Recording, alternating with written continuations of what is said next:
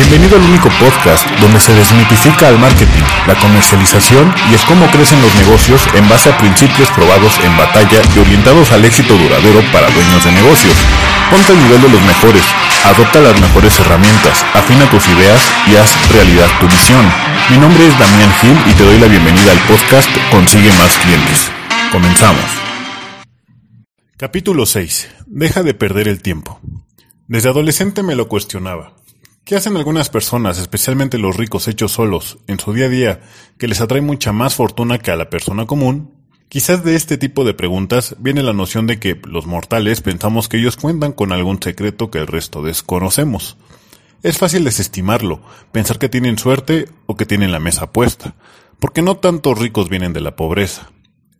Y de hecho sí hay pequeños secretos, pero no son secretos sectarios que, como pasa con las comunidades mayas, no se escriben en libros y solo se comunican de padres a hijos.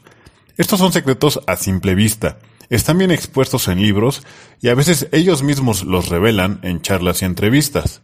El problema entonces no es que desconozcamos qué hacen, sino que no todos estamos dispuestos a invertir nuestros propios recursos en perseguir nuestras propias metas. No hay que olvidar que lo difícil de adquirir un nuevo hábito no es el nuevo hábito en sí, sino reemplazar otro que ya está bien plantado en nosotros.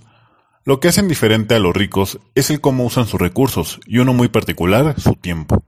Este capítulo trata de administración del tiempo.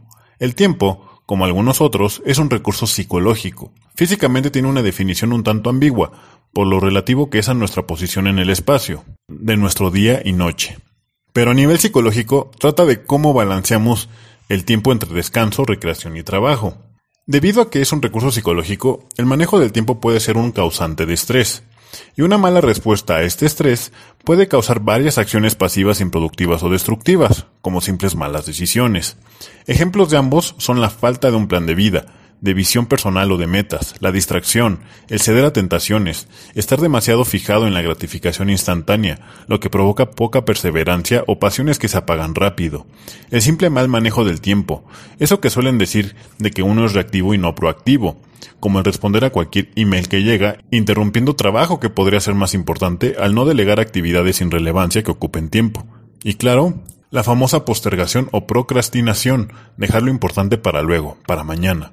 Ejemplos más psicológicos del pobre manejo del tiempo son el miedo a ser juzgados, rechazados o de fracasar, lo cual limita incluso hasta la energía y entusiasmo que pones en tu trabajo. El perfeccionismo basado en inseguridad, el siempre estar queriendo refinar tu plan o esperando el momento ideal para actuar, y ondeamos la bandera de que somos pacientes. También son formas de desperdiciar el tiempo. También, claro, aquellos que leen y leen, o van a curso tras curso y nunca actúan. Y la falta de conciencia, pues no realizas tu potencial porque decides mantenerte dentro de tu zona de confort y, o porque no quieres cometer errores. No usas el tiempo en fortalecerte, en probar cosas, en ganar experiencia.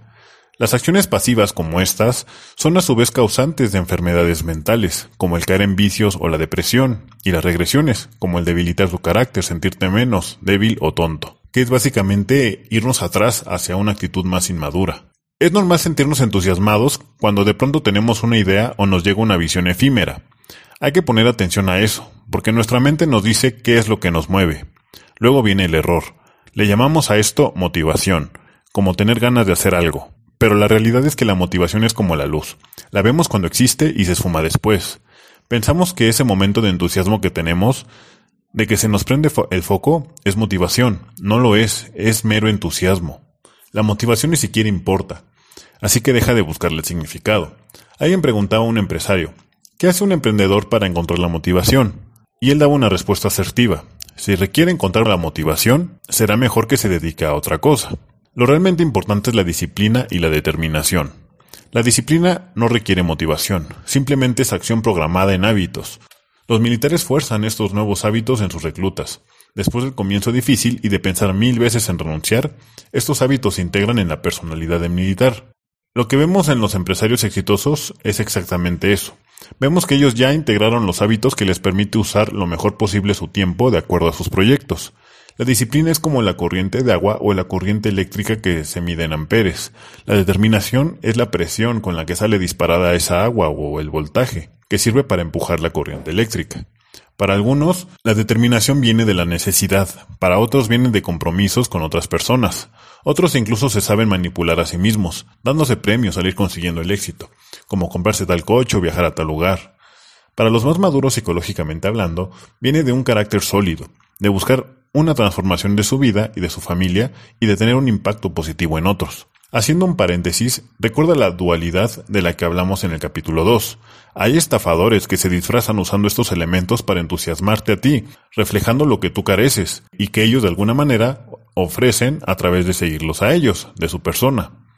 Hay otros que se ven similares, que sí son genuinos. Ten cuidado cuando la personalidad inspira más que su contenido. Volviendo al tema. En psicología, desarrollar tu intelecto toma tiempo. Ganar experiencia toma tiempo. Hacer buenos negocios toma tiempo. Aprender toma tiempo. El tiempo es un recurso psicológico. Y entre tanto, no te des el tiempo de aprender y experimentar, tus decisiones seguirán siendo pobres, tus acercamientos seguirán siendo malos y tu tiempo seguirá siendo usado en vano. Hay decisiones constructivas y destructivas. Ya vimos que las destructivas son de dos tipos. La propia destructiva de ganar y perder y las autodestructivas, de perder y ganar. Tú pierdes y el otro gana, y quizás el otro obtiene satisfacción de eso. Así que define bien tus prioridades. ¿Qué es lo más importante que puedes hacer hoy? ¿Tienes las habilidades para hacerlo adecuadamente? Si no, tener éxito tomará algo más de tiempo. Es un mito eso de que, es un mito eso que dicen muchos, de que el entusiasmo se vacía hacia el final de la mitad del día, pidiéndote que hagas lo más importante en la mañana, cada quien tiene sus formas y debes adaptarte a ti mismo de modo de que puedas producir un resultado bueno que te haga decir al final del día que el día fue bueno, aunque haya sido un día difícil, así la mayoría de los días. Lamentablemente es cierto que si estás muy ocupado en otras actividades, pues no tengas el tiempo suficiente para invertir en tu proyecto. Y es ahí donde debes de redefinir tus prioridades, lo cual puede implicar un sacrificio. Si quieres mucho algo y simplemente no ves que tengas el tiempo, por compromisos o lo que sea, será mejor que te pongas de acuerdo contigo mismo, porque estás siendo autodestructivo, lamentándote y frustrándote por no tener tus prioridades claras, si lo otro tiene entonces la prioridad de que te quejas. Hacer lo correcto para cada quien no es fácil, como ya dije, toma tiempo. No se trata de ser paciente, se trata de simplemente entender que las cosas buenas toman su tiempo, y entre tanto dediques algo de tiempo al día para atender a tus prioridades, pues vas a tener un buen día la mayoría de las veces. Eso es todo por hoy. Si tienes preguntas, comentarios o sugerencias, envíalas al correo damian o al Twitter damiangilz, G-I-L-Z. No olvides checar los libros en Amazon si quieres ir más lejos. Puedes encontrarlos en empresaencrecimiento.com diagonal libros. Muchas gracias por estar aquí. Suscríbete y recomienda el podcast si no lo has hecho ya. Nos vemos en el próximo capítulo.